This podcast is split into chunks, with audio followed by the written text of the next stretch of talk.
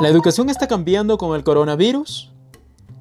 En la era de la comunicación, la educación debería haber cambiado a una educación más humana, menos rígida, más blanda.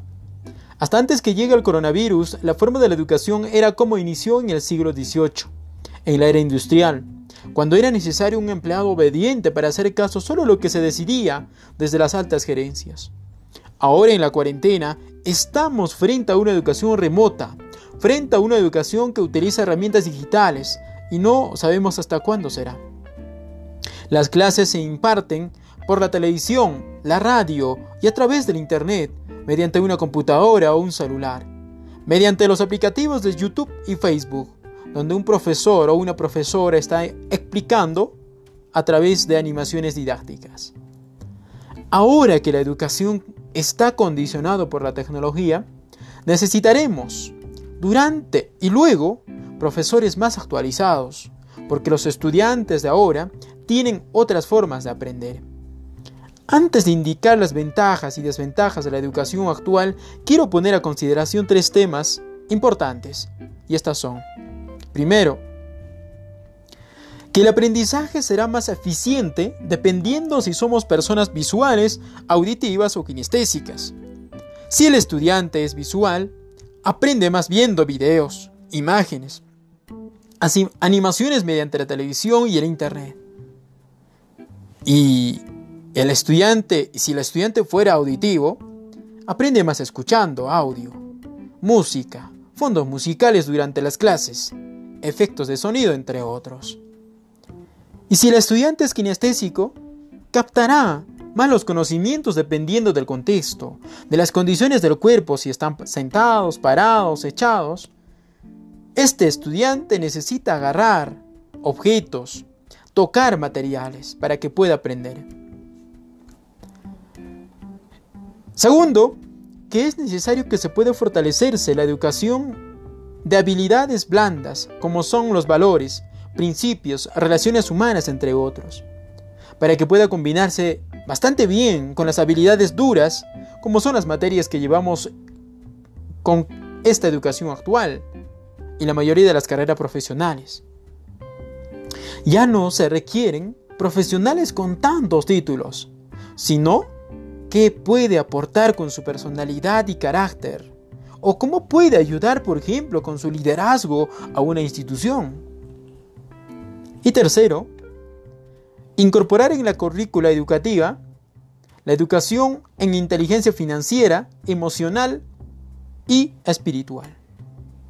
A través de la inteligencia financiera podemos aprender a generar y utilizar bien el dinero, el cual es un problema que tenemos muchos en esta cuarentena. Con la inteligencia emocional podemos ser capaces de reconocer y administrar bien nuestras emociones para el bien de nosotros mismos y de, nuestros seres queridos.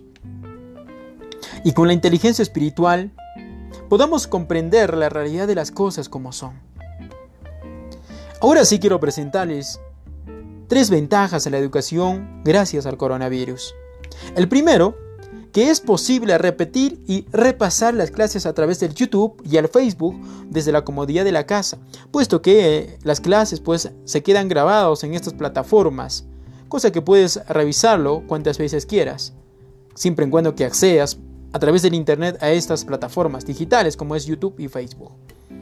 Segundo, la ventaja que tenemos gracias a la educación, la, ventaja que tenemos eh, en la educación gracias al coronavirus es que se tiene una educación más didáctica, más concisa y aplicable al que lo llamo yo más digerible.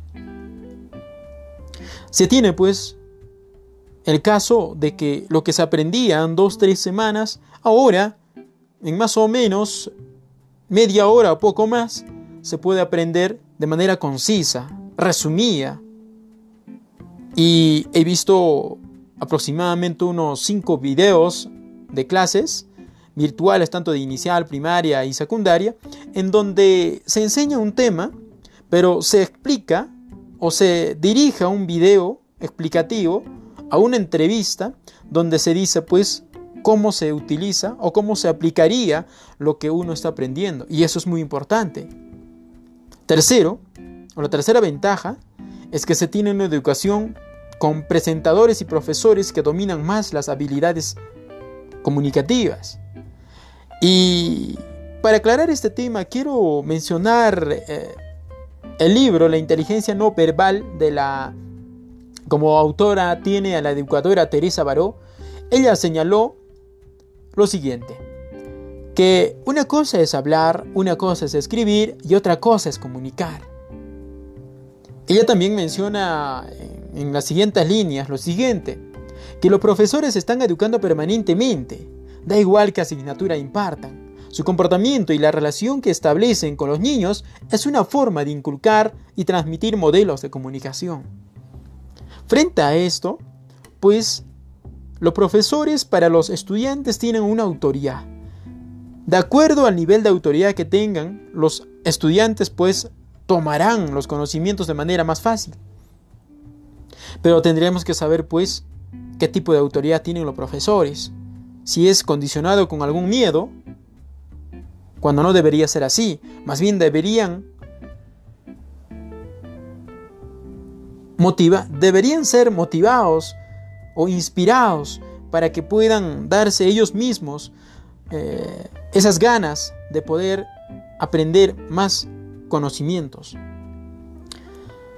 Se mencionó que el Ministerio de Educación pues está utilizando actores y personalidades conocidas de la televisión para impartir las clases.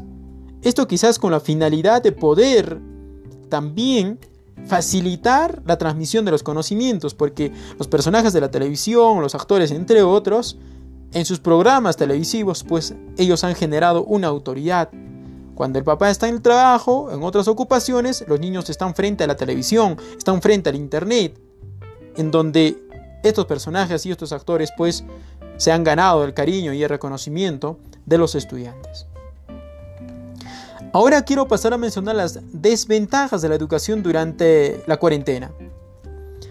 Primero, que no se tiene pues una educación donde se puedan cultivar las relaciones personales, las relaciones sociales y la convivencia entre compañeros y profesores. Definitivamente no se va a poder porque está pues eh, se está haciendo, se está aplicándose una educación remota a distancia, en un aislamiento social.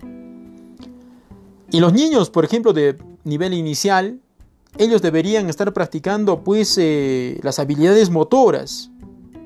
Para eso están capacitados las profesoras y los profesores para enseñarles, pero ahora no se va a poder hacer esto a través de un video explicativo.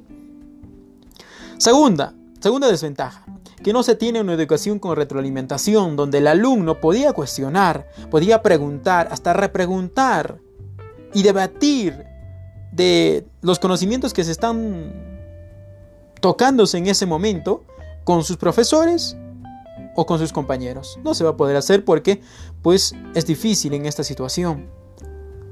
Tercero, que no se tiene una educación en contexto donde la identidad se fortalecía. La enseñanza actualmente se está haciéndose pues a través del idioma castellano o español, pero ¿qué hay de los alumnos, estudiantes que su lengua materna o entienden mucho más tal vez con el quechua o, otras lenguas nativas. Eso no se tiene hasta el momento por lo menos, implementado a través del Ministerio de Educación.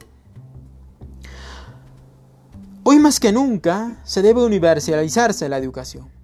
Una educación más humana, para humanizar nuestras instituciones públicas y privadas, para humanizar nuestras empresas, para humanizar nuestra familia.